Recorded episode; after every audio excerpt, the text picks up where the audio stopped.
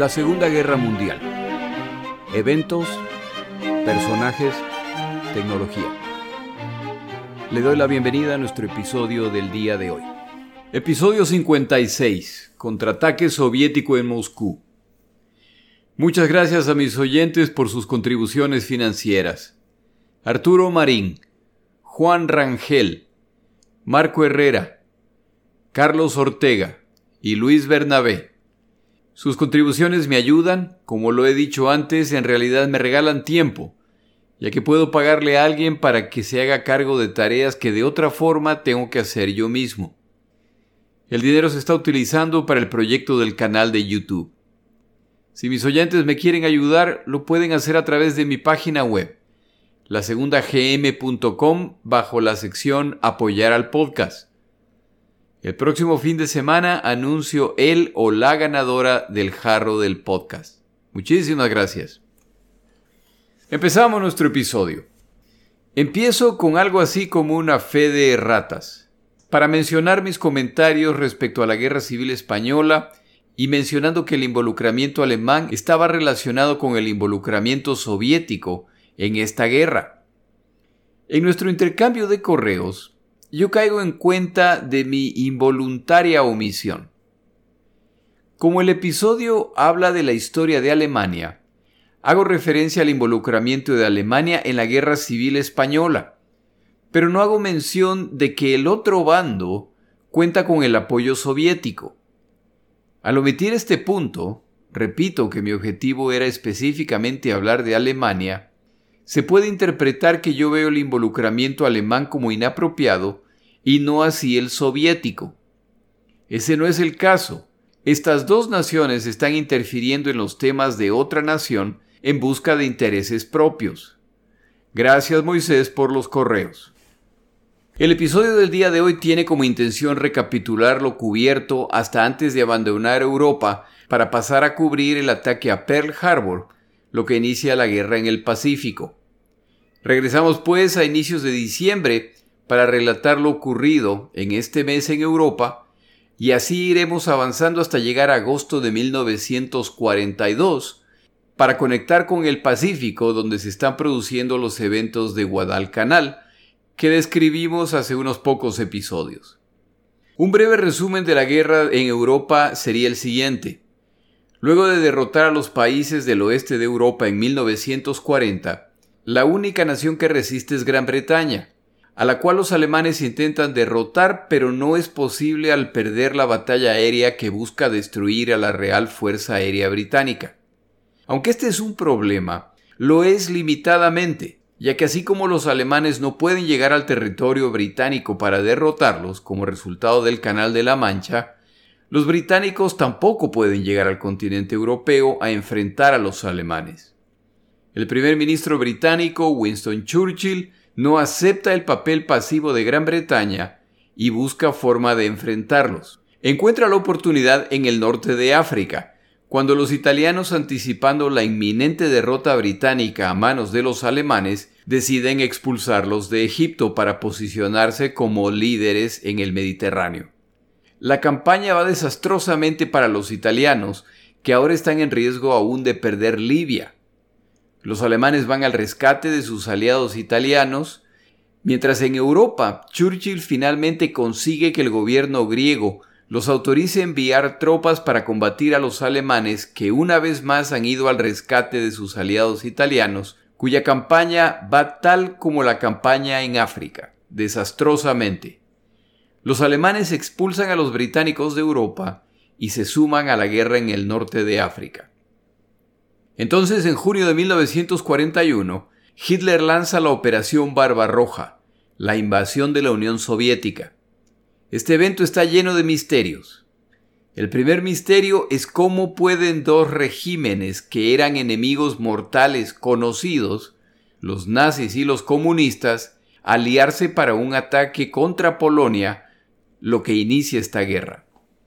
Esta es una de las alianzas más antinaturales de la historia y el único punto de coincidencia entre estos dos países son los estilos personales y de gobierno de los dictadores que están a cargo. Los movimientos que realizan alemanes y soviéticos antes de la Operación Barbarroja deja claro que los dos lados saben que habrá una guerra, y aún así, cuando el momento del ataque se acerca, Stalin ignora todas las advertencias. Los gobiernos británico y estadounidense advierten a Stalin. Se entiende que Stalin rechace estos mensajes al considerarlos probablemente un intento de provocación para dañar la relación entre Hitler y Stalin. Pero a estas advertencias se suman sus espías, incluyendo su espía principal en el Japón, el cual incluso le da la fecha del ataque. Súmele además el hecho de que hay más de 3 millones de soldados de múltiples nacionalidades que se están agrupando en la frontera soviética más los tanques, la artillería y la aviación que los acompañará en este ataque. Por increíble que parezca, todas estas advertencias son ignoradas por Stalin y el ataque alemán toma por sorpresa a los soviéticos.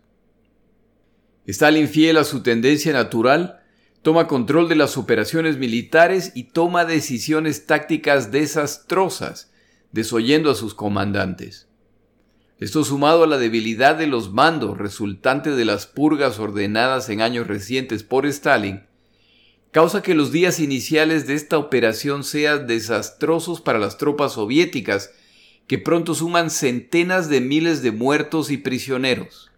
El éxito alemán no sorprende ni a los alemanes ni al mundo. Hitler describía a la Unión Soviética como una vieja casa a la cual basta con patear la demacrada puerta para entrar por la fuerza. De hecho, no le sorprendería que la estructura completa caiga tras esa patada inicial. Los primeros meses de la campaña son tan exitosos que Alemania y de hecho el mundo entero se prepara ya para la caída de la Unión Soviética. La certeza, sin embargo, dentro de Alemania no es total. De hecho, el ministro de propaganda alemán, Joseph Goebbels, al iniciar la operación Barbarroja prohíbe que se impriman u ofrezcan mapas de la Unión Soviética a la población. La razón es sencilla.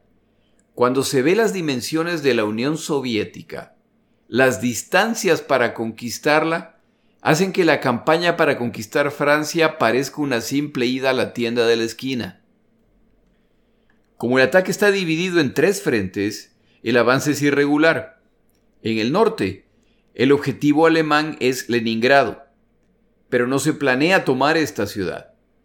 El plan es rodearla en conjunto con los finlandeses que esperan su venganza por la invasión soviética de 1939.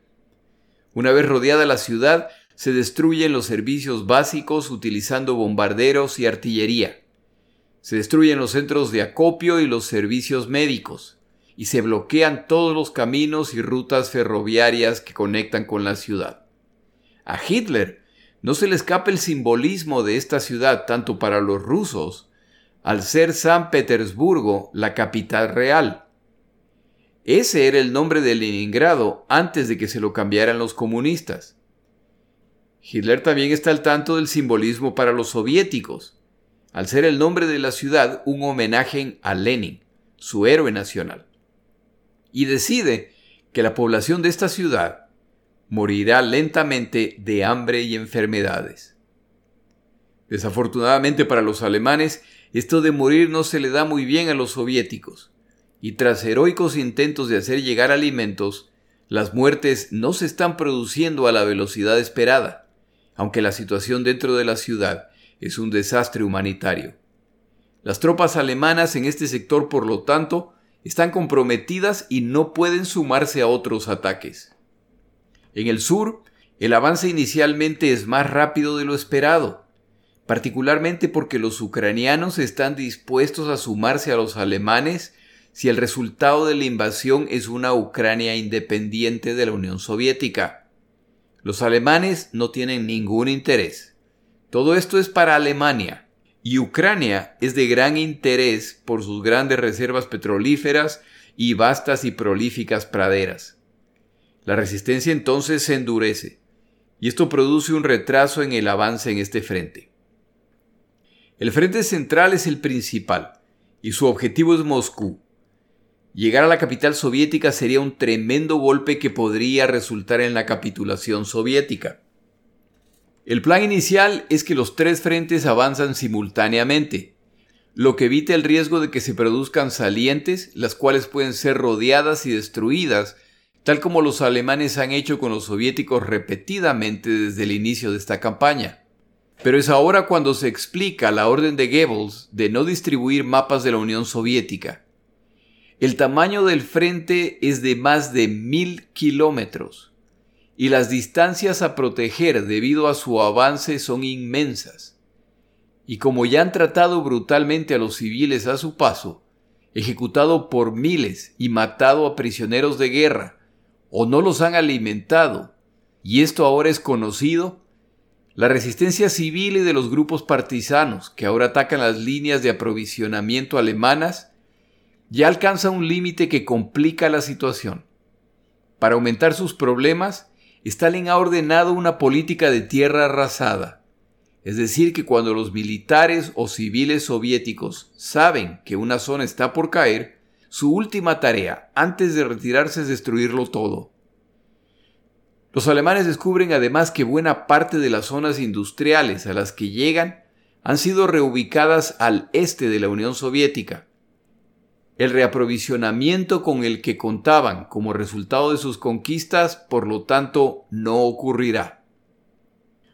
Todos estos factores conspiran contra el avance alemán, que empieza a detenerse, y los muy optimistas alemanes, que pensaban que esta campaña debía estar concluida para finales de septiembre a más tardar, y que ya declaraban victoria tras apenas dos semanas de combates, no han preparado a sus tropas para una guerra de invierno, y están a punto de aprender la lección que tuvieron que aprender los soviéticos en su guerra contra Finlandia en 1939. No se envía tropas a combatir en una campaña invernal sin los suministros y equipo necesario o se producirá un desastre. Hay un factor adicional del que Hitler no está al tanto. Stalin lleva meses tratando de determinar cuáles son los planes japoneses como aliados de Alemania. La Unión Soviética es un país tan grande que limitan con los territorios continentales invadidos por los japoneses en el este. Si deciden atacar a los soviéticos, entonces los soviéticos deberán pelear una guerra a dos frentes contra dos enemigos conocidos por su fiereza. Los occidentales pueden menospreciar a los japoneses, no los soviéticos. Ellos han combatido contra japoneses y saben que son de cuidado. Finalmente, en el mes de octubre, Stalin recibe confirmación de su espía principal en Tokio, Sorge, quien irónicamente es alemán, de que Japón no planea ceder a las presiones de Hitler para ingresar al conflicto por el este. Esta decisión no es definitiva y puede cambiar si se reporta la caída de Leningrado de Moscú. En todo caso, está claro que los japoneses tienen otros planes. Al poco tiempo los japoneses descubren esta red de espionaje y sus miembros son capturados. Esta red de espías ya ha cumplido su tarea, y aunque Stalin no sabía la razón por la que el Japón no los atacaría, Ahora nosotros sabemos que los japoneses no se sumarían al ataque contra la Unión Soviética, ya que planeaban atacar a los estadounidenses en Pearl Harbor.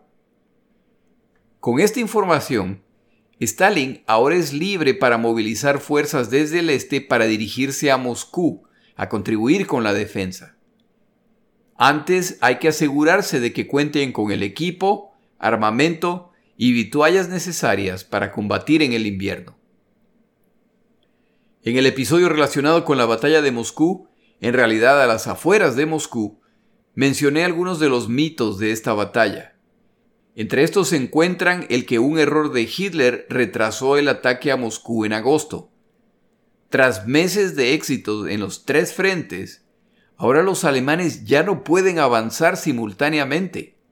Y Hitler decide reforzar el frente sur antes de dirigirse a Moscú. Si piensa en los tres frentes, si uno avanza más rápido que los otros, entonces se produce una saliente que corre el riesgo de ser atacada con movimientos de pinza. De los tres puntos del frente, el de mayor riesgo es el centro, al tener enemigos al norte y al sur. Si a esto se le suman las grandes cantidades de petróleo y de productos agrícolas que potencialmente pueden capturar en Ucrania, los beneficios para la ofensiva total pueden ser significativos. Por lo tanto, la decisión de Hitler de asegurar el frente sur para evitar un contraataque desde ahí tiene sentido. Aprovecho también para mencionar otro factor muy importante en esta campaña. Hasta que Hitler decide traicionar a su aliado, la Unión Soviética, existía entre Alemania y la Unión Soviética un pacto comercial en que la Unión Soviética proveía a Alemania los minerales y alimentos que necesitaban para sus campañas. Este arreglo en que los soviéticos consideran que su participación garantiza que no serán atacados termina el día del inicio de la Operación Barbarroja. Esto además quiere decir que los alemanes ahora tienen que reemplazar las significativas cantidades de recursos que les enviaban los soviéticos. Al inicio de la campaña esto no es un problema, ya que los alemanes creen que en dos o tres meses todo esto les pertenecerá. Pero para diciembre ya pasan seis meses, en que han tenido que buscar estos recursos en otros lados y la situación se ha vuelto urgente, no solo en el frente, sino en toda Europa, de lo que en su momento hablaremos. El siguiente mito es que fue el general invierno el que derrota a los ejércitos alemanes en este ataque a Moscú. Sería mejor culpar al general complejo de superioridad o al general falta de preparación. Los alemanes consideraban que podían cumplir esta campaña en tres meses. Si no han podido, eso no es culpa del clima, por demás conocido, sino de la mala preparación alemana, que ahora descubren que la logística en este frente no tiene nada que ver con la logística que se necesitó para conquistar el oeste de Europa, y que la disposición combativa soviética es muy superior a la del oeste de Europa. El último mito que mencioné es que si los alemanes llegaban a Moscú, ganaban la guerra. No tiene nada de mágico que un puñado de soldados alemanes entraran a Moscú. Si ese era el caso, entonces seguramente les esperaba el combate urbano, en que su aviación, artillería e incluso los blindados no hubieran servido de mucho. Hubiera sido simplemente una carnicería que hubiera durado meses o años, regresando a la brutalidad del combate de la Primera Guerra Mundial. La población civil moscovita, fuera de ser evacuada como resultado de la amenaza alemana, fue utilizada para cavar miles de trincheras en preparación para el ataque. Por otro lado, el plan de reubicar oficinas gubernamentales al este del país ya estaba en proceso, y el mismo Stalin estuvo a punto de evacuar. Aun si Moscú caía, lo que era poco probable, el avance alemán hubiera tenido que continuar en búsqueda de Stalin y su gobierno. Para colmo, Fritz Todt, el jefe de construcciones y armamento alemán, luego de viajar al frente para evaluar la situación, se reúne con Hitler y frontalmente le comunica que basado en las necesidades alemanas de equipo y pertrechos para ganar esta guerra, combinado con la capacidad productiva que están mostrando los soviéticos, más la capacidad industrial británica y estadounidense en apoyo a los soviéticos, ya no es posible ganar esta guerra. La única opción es alcanzar una paz negociada en cuanto sea posible. En otras palabras, en diciembre de 1941, Hitler ya ha sido informado que la guerra está perdida. Para finales de noviembre, los alemanes ven señales de que la defensa de Moscú se está fortaleciendo. Hadler, uno de los comandantes alemanes, se consolaba afirmando que la situación de los soviéticos tenía que ser al menos tan grave como la de ellos. Pero ese no es el caso. Lo que el mundo observa, sin conocer los detalles que acabamos de describir, es que los alemanes ya están a las puertas de Moscú lo que hace razonable pensar que los soviéticos están por caer. Los japoneses, basados en estos resultados, deciden proceder con el ataque a Pearl Harbor. Este ataque lleva semanas en proceso de ejecución, pero podría haberse cancelado a través de una transmisión radial aún un par de horas antes de que se produjera, y estas fuerzas hubieran regresado a sus bases. Pero los resultados aparentemente excelentes de los alemanes los convencen para proceder. Sería magnífico para los japoneses si el ataque en el Pacífico coincide con la caída soviética, lo que pondría a estadounidenses y a británicos en alerta máxima y transformaría al Pacífico en un teatro secundario al tener que defender a los últimos sobrevivientes en Europa, los británicos. Para el momento que los japoneses se enteran de la verdadera situación en Europa, apenas una semana más tarde, el daño ya está hecho y la guerra contra los Estados Unidos se extenderá. Tras un esfuerzo significativo en que su equipo no funciona apropiadamente al carecer del equipo y de los aditivos necesarios, que su cadena de aprovisionamiento está por colapsar y que carecen del equipo para proteger a las tropas del frío, los alemanes llegan muy cerca de Moscú totalmente agotados. Considera estas cifras. Entre mediados de noviembre y el 4 de diciembre mueren 85 mil soldados alemanes. En estas pocas semanas duplican el número de muertos totales desde el inicio de la Operación Barbarroja. Fue aquí donde dejamos el relato hace meses para trasladarnos a Pearl Harbor. Tal como lo hice entonces, me gustaría hacer un contraste entre estos dos frentes de batalla la batalla de Midway, la cual cubrimos hace unos pocos episodios, una batalla muy importante en la guerra en el Pacífico. En esta batalla mueren aproximadamente 4.000 combatientes entre estadounidenses y japoneses. Este número de muertos se alcanza en unas pocas horas en un mal día en Europa. El 5 de diciembre de 1941, empezando a las 3 de la mañana, cubiertos por una tormenta de nieve que hace más fácil ocultarse, significativas fuerzas soviéticas emergen frente a Moscú perfectamente apertrechadas y con un número significativo de tanques T-34, los cuales son inmunes a los obuses antitanques alemanes y cuentan con un cañón capaz de perforar el blindaje de todos los tanques alemanes existentes en ese momento. El impacto de este tanque es tal que se dice que Hitler decía en privado que si hubiera sabido de la existencia de este tanque, no hubiera atacado a la Unión Soviética. Empieza entonces una retirada alemana a regañadientes. Hitler no autoriza el repliegue de las fuerzas alemanas. Esta normalmente se describe como una mala decisión estratégica. Pero la lógica de esta decisión de parte de Hitler es la siguiente. ¿Por qué retirarse? ¿Hay posiciones defensivas listas detrás hacia las cuales pueden replegarse? La respuesta es no. ¿Hay fuerzas de retaguardia que pueden reforzarlos? La respuesta nuevamente es no.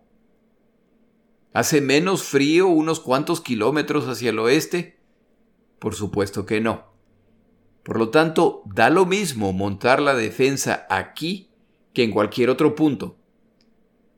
Ordena que se resista donde se encuentran. Esta decisión añade 30.000 soldados alemanes muertos a la cuenta. Este contraataque soviético no se concentra solo en Moscú, sino en un amplísimo frente de más de 800 kilómetros, desde Kalinin en el norte hasta Yelet en el sur. A pesar de las órdenes de Hitler, el ejército alemán empieza a retroceder. No hacerlo es simplemente sacrificar soldados inútilmente. Tomamos una pausa antes de continuar el relato.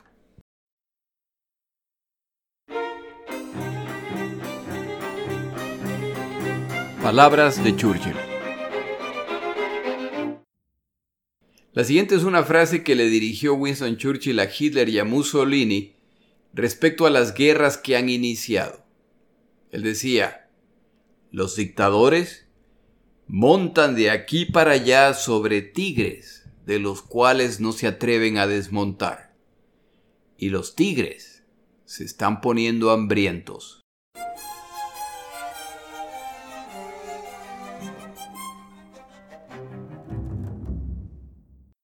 Las malas noticias en el frente no son causa para detener la brutalidad con la que se conducen los alemanes en los territorios ocupados. En Polonia se empieza a probar una nueva forma de ejecutar judíos. Se los embarca en un vehículo que aparenta ser un transporte normal con la excusa de llevarlos a otra ciudad.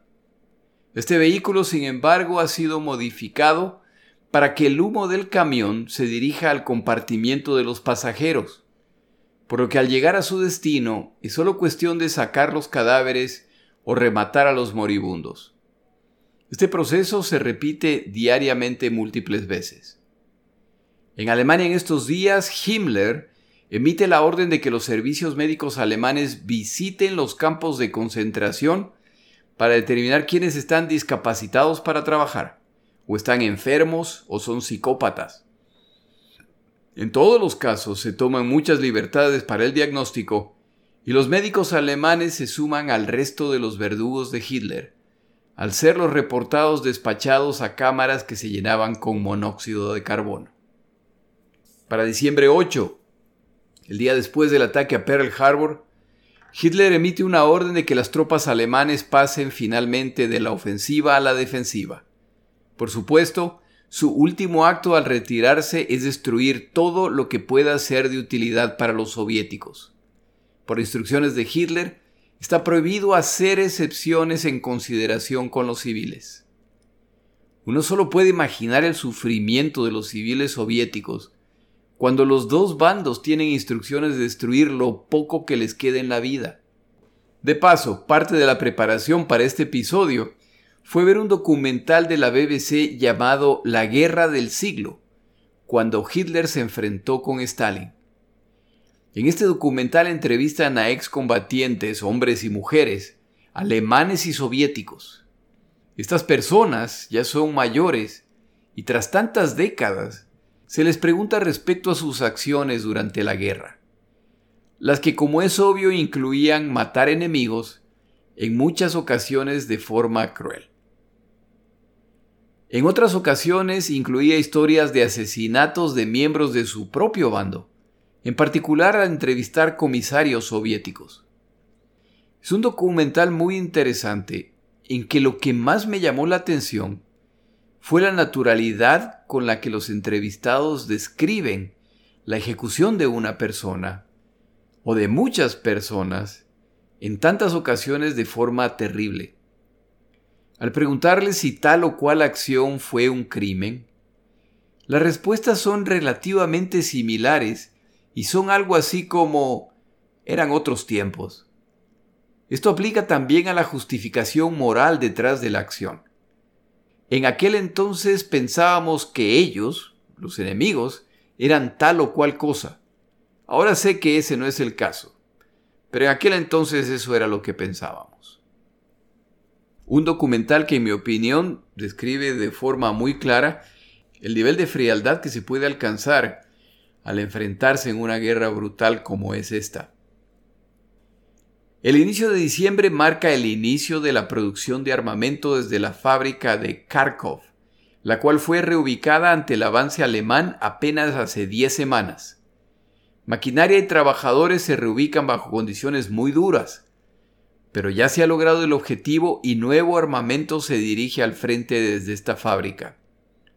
Para el 11 de diciembre, los soviéticos han recuperado alrededor de 400 aldeas, en las cuales pueden verificar las atrocidades alemanas contra civiles y militares. Esta misma semana, Alemania declara la guerra a los Estados Unidos de América, lo que los historiadores consideran uno de los peores errores de Hitler. Yo he dado mi opinión antes, no sé si Hitler en realidad tenía opciones. Y además, sus comandantes navales llevan meses pidiéndoles que declaren la guerra contra los estadounidenses, para poder controlar su injerencia cada vez más grande en la campaña en Europa a través de sus envíos mercantes y de su patrullaje en el Atlántico.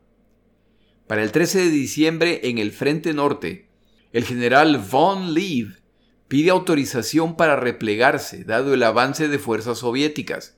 Hitler rechaza la solicitud por razones similares a las de Moscú. ¿Retirarse a dónde? Que los espere en la retaguardia que justifique esta acción. Los ejércitos de Hitler se siguen desangrando. La brutalidad alemana contra la población civil continúa, en particular contra los judíos. La violencia se incrementa además porque los grupos partisanos están más activos y de hecho Stalin está enviando unidades que se mezclan con la gente y dirigen este tipo de campaña. Es importante anotar que cuando civiles se suman a operaciones militares, se transforman en objetivos militares válidos. Por supuesto, me refiero a los involucrados, no a la comunidad entera, la cual es ejecutada de acuerdo a prácticas alemanas al producirse ataques partisanos. El intento de batalla por Moscú ha concluido con un claro resultado. Los alemanes han sido repelidos y siguen perdiendo terreno. Leningrado sigue rodeada y las condiciones se deterioran rápidamente. Solo el 24 de diciembre, Navidad, 3.700 personas mueren de hambre en la ciudad. En la Crimea, los soviéticos están desembarcando tropas para reforzar la zona de Sebastopol. El resto de diciembre son retiradas para los alemanes a un alto precio, pero al menos el frente no está colapsando. En el mensaje navideño de Hitler a la nación alemana declara, El que pelea por la vida de una nación, por su pan diario, por su futuro, será el ganador. Pero el que pelea esta guerra en apoyo al odio judío, el que busca destruir naciones enteras, éste fallará. Interesantes palabras que muestran que, con la suficiente motivación y propaganda, todos somos capaces de creer lo que sea. Los eventos previamente descritos ocurren a temperaturas de alrededor de 20 grados centígrados bajo cero en estas circunstancias los heridos, incluso heridos leves, pueden morir fácilmente si dejan de moverse. Una de las muertes que se vuelve común es la de soldados que agotados, al caer la noche se duermen para nunca despertar. Las amputaciones de miembros congelados se vuelven más comunes. El frente de batalla es un verdadero infierno, en los siete meses de combate en la Unión Soviética, para este momento ya más de 200.000 soldados alemanes han muerto. Los muertos soviéticos se cuentan por millones, entre civiles y militares. El autor Martin Gilbert, en su libro respecto a esta guerra, el cual recomiendo mucho, es un libro magnífico, menciona que en un solo día, y como resultado del frío, 14.000 soldados alemanes sufrieron amputación de miembros congelados y por supuesto, no todos sobreviven las operaciones. 62.000 soldados adicionales son diagnosticados con congelamiento moderado. No sé qué tan moderado era ese congelamiento cuando parte del diagnóstico es que estos soldados están totalmente incapacitados para combatir. Para iniciar 1942, Hitler declara que este será el año del servicio popular en el Este y en casa de las juventudes hitlerianas. Por esta razón envía a 18.000 miembros de este grupo para iniciar los asentamientos alemanes en Polonia y en Ucrania.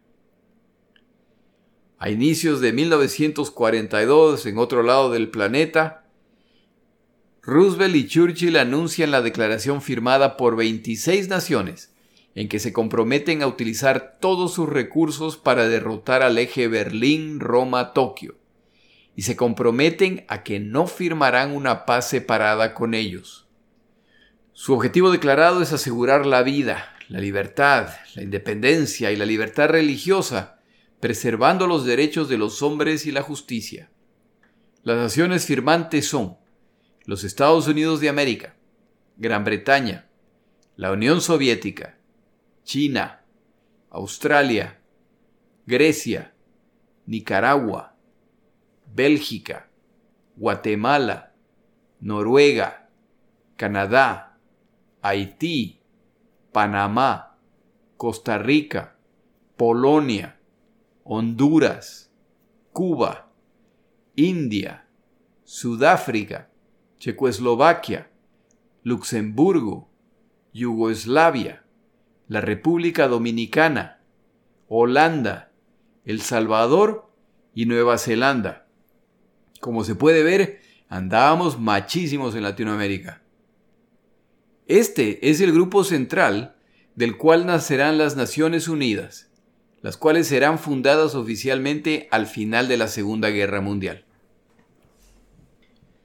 A pesar de estos compromisos y muestras de unidad, la realidad es que la guerra va mal para los aliados. El combate en el Pacífico, que cumple apenas un mes, ha resultado en derrotas continuas en que posiciones estadounidenses o han caído, en el caso de Samoa o Wake, o están por caer.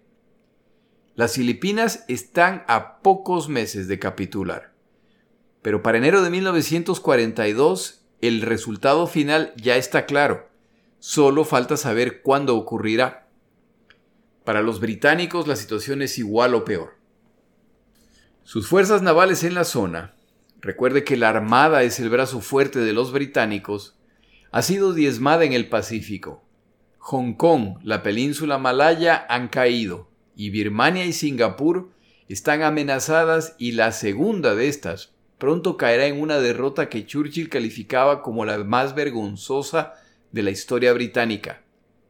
En África, Rommel está causando problemas a las fuerzas británicas a las que tienen en retirada rumbo a Tobruk. Ya sin necesidad de esconder su colaboración, Winston Churchill se encuentra en Washington coordinando acciones siguientes con el presidente Roosevelt. Se acuerdan los siguientes cambios a lo previamente acordado entre los planificadores militares estadounidenses y británicos. El acuerdo previo indicaba que los Estados Unidos construirían 12.750 aviones. El nuevo compromiso son 45.000 aviones hasta 1943. El compromiso previo era construir 15.000 tanques. El nuevo compromiso son 45.000. La fabricación de armamento previamente acordada entre estos planificadores Ahora que están hablando directamente Churchill y Roosevelt y que ya los Estados Unidos están en guerra, se incrementa en aproximadamente 75% de lo previamente acordado. En Gran Bretaña, los codificadores en Bletchley Park decodifican varias máquinas Enigma a las que les asignan nombres como Rosa, el color, utilizado por la Fuerza Aérea Alemana para enviar sus mensajes más secretos a la cual se suman las máquinas Mosca, Avispa y Abejorro, máquinas Enigma utilizadas por comandos aéreos menores. Decodifican además la máquina que llaman Cometa, como el juguete volador, utilizado por el ejército alemán para enviar mensajes de tipo logístico, lo que ahora les da visibilidad al estado de las tropas en el frente alemán. El contraataque soviético prosigue y se empieza a reportar que sus ataques en puntos débiles del frente alemán dejan en claro que los atacantes soviéticos están recibiendo información desde detrás de las líneas alemanas. Los civiles soviéticos están pasando información a sus tropas que avanzan. Es imperativo detener este flujo de información. Los contraataques soviéticos se realizan incluso al sur de Leningrado. Los soldados alemanes, tal cual sus camaradas en el resto del frente, están padeciendo las consecuencias del invierno. En realidad, las consecuencias de la mala planificación de sus líderes, y tras combatir por unos días, el mariscal von Lieb solicita autorización a Hitler para replegarse de la saliente que se está creando en Demiansk. Recibe la misma respuesta de Hitler, no y no toma mucho para que 100.000 soldados alemanes sean rodeados por tropas soviéticas. Von Lieb ha tenido suficiente y renuncia a su cargo. Aquí vale la pena hacer una diferencia entre Hitler y Stalin. Cuando los comandantes de Hitler no mostraban el espíritu que él deseaba, los removía de sus cargos, o eran ellos quienes renunciaban. Cuando lo mismo pasaba en el lado soviético, la penalización era simplemente la ejecución. Como los crímenes de guerra alemanes en las zonas ocupadas se siguen multiplicando, en enero 13 de 1942, representantes de 13 naciones emiten un comunicado conjunto en que rechazan estos crímenes y amenazan con que quienes los están cometiendo serán llevados a la justicia cuando esta guerra termine. Este comunicado simplemente reafirma la necesidad de Alemania de ganar esta guerra. Ellos saben lo que están haciendo y se está volviendo público. A partir de enero, los soviéticos inician sus operaciones especiales al enviar tropas preparadas para que se lancen en paracaídas detrás de las líneas alemanas. Su objetivo es conectar con los partisanos para organizar la resistencia y atacar las líneas de abasto alemanas. Este esfuerzo obliga a los alemanes a mover tropas a la retaguardia, lo que debilita aún más el frente, pero si no lo hacen, les cortarán las provisiones. Para mediados de enero, Moscú y su periferia ya han sido reforzadas. La ofensiva alemana que intentaba capturar Moscú ha fracasado. El 20 de enero de 1942 ocurre un evento de profundo significado en un suburbio de Berlín llamado Wannsee. Oficiales de alto rango alemán se reúnen para hablar de lo que denominarán la solución final a la cuestión judía. Por supuesto se refieren a la aniquilación de los judíos europeos. Entre otros se encuentra ahí el ministro de Justicia alemán, Roland Freisler, un funcionario del Servicio de Relaciones Exteriores, Martin Luther, quien tendrá la tarea de convencer a los gobiernos de las naciones ocupadas en el oeste de Europa de que colaboren con la captura y deportación de más de 10 millones de judíos que viven ahí. El representante gubernamental, Joseph Bowler, simplemente pide que esto se haga a la brevedad posible. Uno de los participantes recomienda además se considere la esterilización forzada de quienes no pertenezcan a la raza aria pura y la disolución automática de todos los matrimonios entre judíos y no judíos. El modelo aprobado es el descrito en un párrafo previo. En Polonia se sigue experimentando con estos vehículos de transporte en que se recogen a judíos que se supone están siendo transportados a sitios de trabajo. Estos vehículos han sido preparados para que sus propias emisiones asfixien a los pasajeros. Lo mismo se hace en trenes, en los cuales se transporta a estos individuos en condiciones que no los protegen del clima, por lo que al llegar muchos de ellos están muertos y es cuestión de rematar al resto.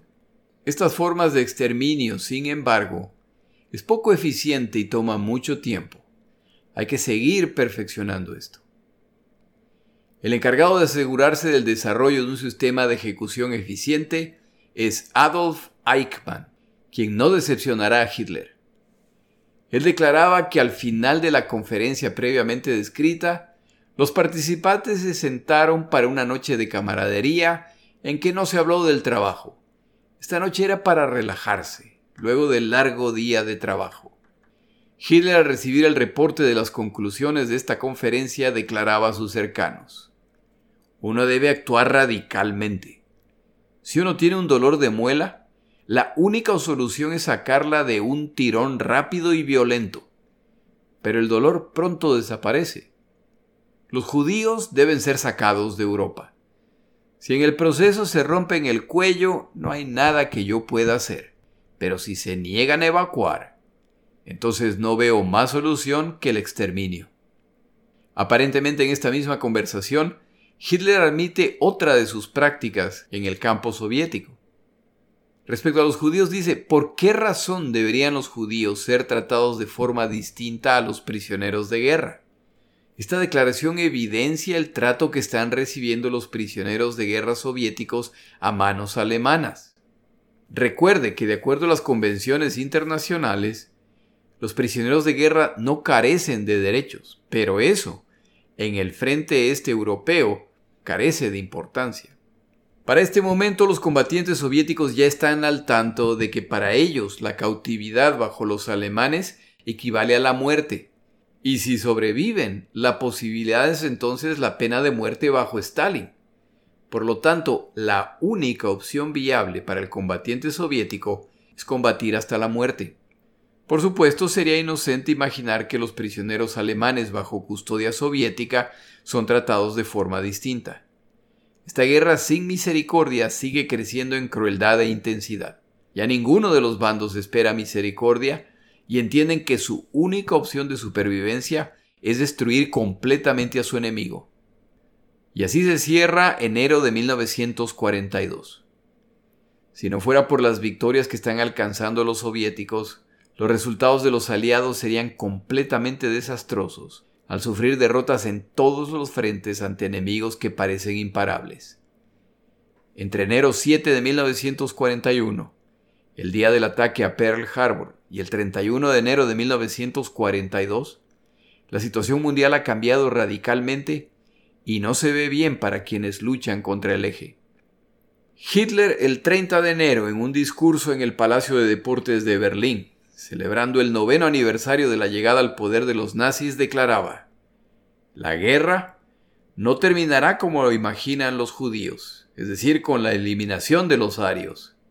El resultado de esta guerra será el exterminio completo de los judíos. La hora se acerca cuando el enemigo universal será destruido al menos por mil años. La persecución en Europa se incrementa pero los alemanes están siendo derrotados en la Unión Soviética. La esperanza crece respecto a la derrota final de Alemania. Pero quienes tienen esta esperanza pronto descubrirán que ese no es el caso. En el siguiente episodio vemos el avance de la guerra en Europa en 1942. Mi nombre es Jorge Rodríguez. Gracias por acompañarme.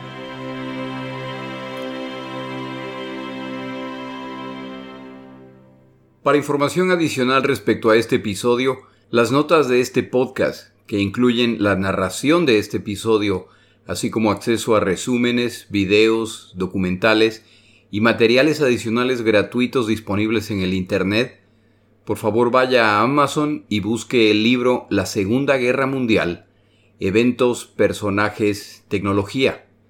Al comprar estas notas me ayuda y me apoya financieramente. Puede encontrar información adicional en mi página web, lasegundagm.com. Muchas gracias.